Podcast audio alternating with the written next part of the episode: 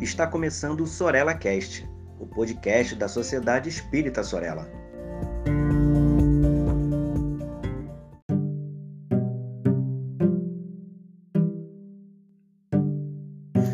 Olá, queridos amigos, sejam muito bem-vindos a mais um episódio do Sorella Cast. E hoje estaremos envolvidos com a temática de filosofia, espiritismo e psicologia.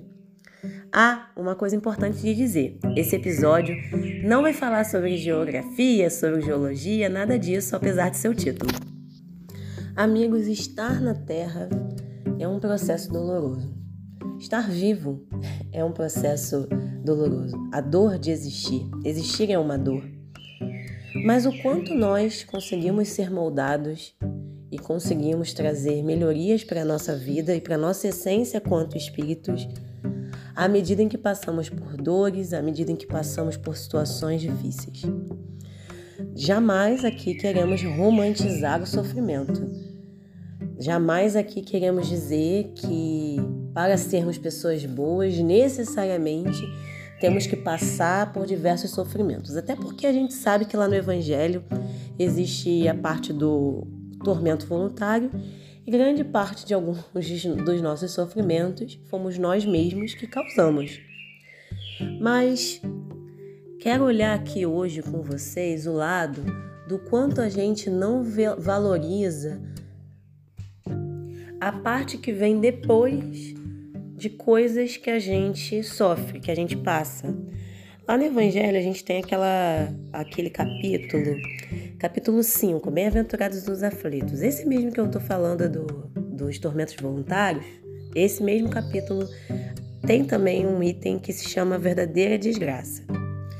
E ele fala assim, muito resumidamente, que a verdadeira desgraça não é aquilo que a gente chama de desgraça na linguagem humana. É perder alguém, perder algum bem material, é na verdade o contrário, é quando a gente tem situações que não nos despertam o que realmente importa na nossa vida. Na, na própria Bíblia, em Eclesiastes, se eu não me engano, posso confirmar depois para vocês, é, tem uma parte que diz: é melhor o homem que vai a uma casa onde tem luto do que o homem que vai na casa onde tem festa. Porque na casa onde tem luto, lhe desperta para o que verdadeiramente importa para sua vida. Ó, encontrei aqui, a produção me falou. A produção é o Google, tá? é Eclesiastes 7,2. Ele diz assim: 7 de 2 a 4, né? É melhor ir a uma casa onde há luto do que uma casa em festa, pois a morte é o destino de todos. Os vivos devem levar isso a sério. A tristeza, a tristeza é melhor do que o riso, porque o rosto triste melhora o coração. O coração do sábio está na casa onde há luto, mas o do tolo na casa da alegria. Poxa, Ingrid, a gente não pode ficar mais alegre, a gente não pode mais curtir a vida, a gente não pode mais observar as coisas boas da vida. Não é isso, claro. Mas é a gente valorizar um pouco mais do que vem além da tristeza, do que vem além das coisas que nos acontecem a gente cai muito numa coisa que é a reclamação, né? Clamar novamente. Reclamar é isso, é clamar de novo. E a gente não sai da reclamação. A reclamação é um ciclo. Até porque a reclamação ela nos dá um certo conforto. Porque quando eu reclamo de algo, eu coloco toda a responsabilidade do meu sofrimento nesse algo. E não tem jeito, eu não tenho mais o que fazer. Porque se a culpa não é minha, se é, a mudança não vem de mim, é o outro que precisa mudar para que eu seja feliz, é aquela situação que precisa ser transformada para que eu seja feliz, eu não tenho responsabilidade alguma sobre aquilo. E eu também não preciso me mexer, não preciso tomar atitudes para mudar aquela situação. Então, quando eu vejo sofrimento só pelo sofrimento, eu não vejo o que há por trás desse sofrimento e a oportunidade de crescimento que esse sofrimento pode me dar, eu realmente caio na, na reclamação e eu vou chamar esse sofrimento de desgraça. E não vou. E mesmo reclamando, isso é uma coisa importante, mesmo reclamando, houve algum crescimento na gente, houve algum amadurecimento. Esse amadurecimento pode ser um amadurecimento pensado e orientado, Eu parar e olhar e falar: nossa, mas se não fosse isso acontecendo comigo, eu não teria é, observado dessa outra maneira, não teria crescido, não teria me preparado para outras situações da vida que aconteceram comigo. E aí é que vem a história que eu vou contar aqui para vocês e que explica esse título. Afinal, o que tem abaixo da linha do pré-sal? Eu tenho a mania de dizer isso quando eu me sinto mal em relação a alguma situação.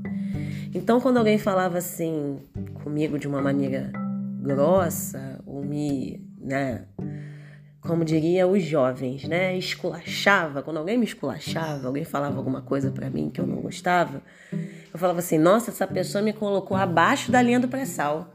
Essa pessoa me botou lá embaixo, me botou no fundo do poço". Isso é uma mania que eu tenho, que eu falo às vezes. Nossa, fulano me botou abaixo da linha do pré-sal. Me botou é, lá embaixo. E aí, um dia, conversando com um amigo que, por um acaso, é geógrafo, e nós estávamos comentando de uma pessoa que havia mesmo comentado coisas sobre mim bem ruins. É, fofoca, a famosa fofoca, né? E eu acho legal trazer esses relatos para vocês, porque eu acredito que muitos já tenham passado por isso, saber que alguém estava fazendo uma fofoca de você e você ficar mal por isso, você ficar chateado por isso, porque por mais que a fofoca seja algo é, comum na nossa sociedade, por por mais que nós mesmos também, por vezes, nos vejamos assim envolvidos numa rodinha em que está acontecendo a fofoca, a gente não gosta de descobrir que alguém está falando mal da gente. E aí é, ele estava comentando comigo que essa pessoa tinha falado essas coisas de mim, coisas que eu fiquei chateada. E eu falei isso para ele, eu falei assim: "Pois é, amigo, essa pessoa adora me colocar abaixo da linha do pré-sal. Adora falar de mim me colocando abaixo da linha do pré-sal. E aí esse meu amigo virou para mim e falou assim: "É, mas é abaixo da linha do pré-sal que é onde tem riqueza, né? Então, essa pessoa tá te colocando abaixo da linha do pré-sal, ela só tá te entregando riqueza. E aí eu fiquei com isso na cabeça. Eu falei, nossa, é verdade. O quanto que essa pessoa, que não é a primeira vez que fala essas coisas, não só de mim, mas de outras pessoas também, o quanto que ela me fortaleceu. O quanto que ter que conviver com ela me fez estar mais forte, me fez repensar em algumas atitudes, me fez reavaliar alguns pensamentos.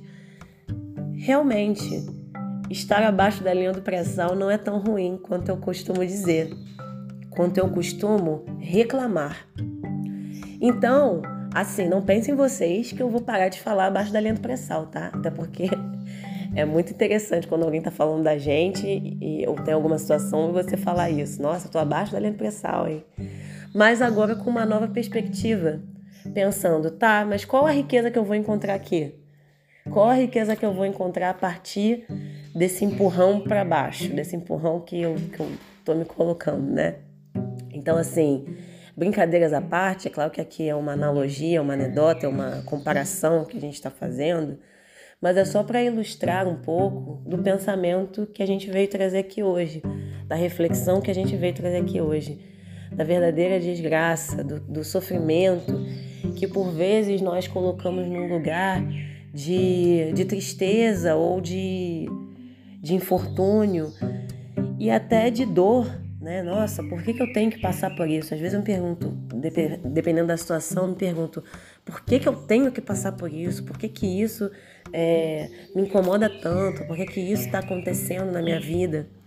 Desde perdas de pessoas importantes que nós tivemos, inclusive nos últimos anos, nos últimos dois, três anos, né, por conta aí da pandemia, é, até situações difíceis no nosso trabalho, situações difíceis na nossa família. Então, quando eu me pergunto sobre isso, é, às vezes, quando a gente se pergunta sobre isso, a gente se coloca num lugar de vítima mesmo, num lugar de, de não há mais solução, né? Num lugar de, de que tá tudo ruim, de que o bom mesmo da vida é apenas quando as coisas boas acontecem. E não. Apesar de ser dolorido, quanto de amadurecimento nós estamos conseguindo, quanto que nós crescemos nos últimos anos, o quanto que nós aprendemos nos últimos anos. E mais uma vez, gente, não tô romantizando sofrimento não, tá? Eu sei que dói, eu sei que é difícil, eu sei que olhar para a própria vida às vezes a gente fica, sabe, se sentindo sozinho, sentindo que não faz sentido. Mas existe um Deus acima de tudo, que sabe de todas as coisas, que não faz nada sem ter um fim, que não faz nada sem ter uma um objetivo para o nosso crescimento. Enfim, gente, é isso. Eu espero que vocês tenham gostado dessa reflexão de hoje, que ajude vocês em alguma situação, que traga consolo para o coração de vocês. E a gente se vê no próximo episódio. Um beijo.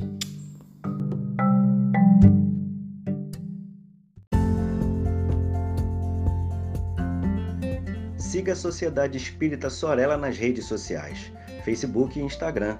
Inscreva-se em nosso canal no YouTube e fique por dentro de nossa programação.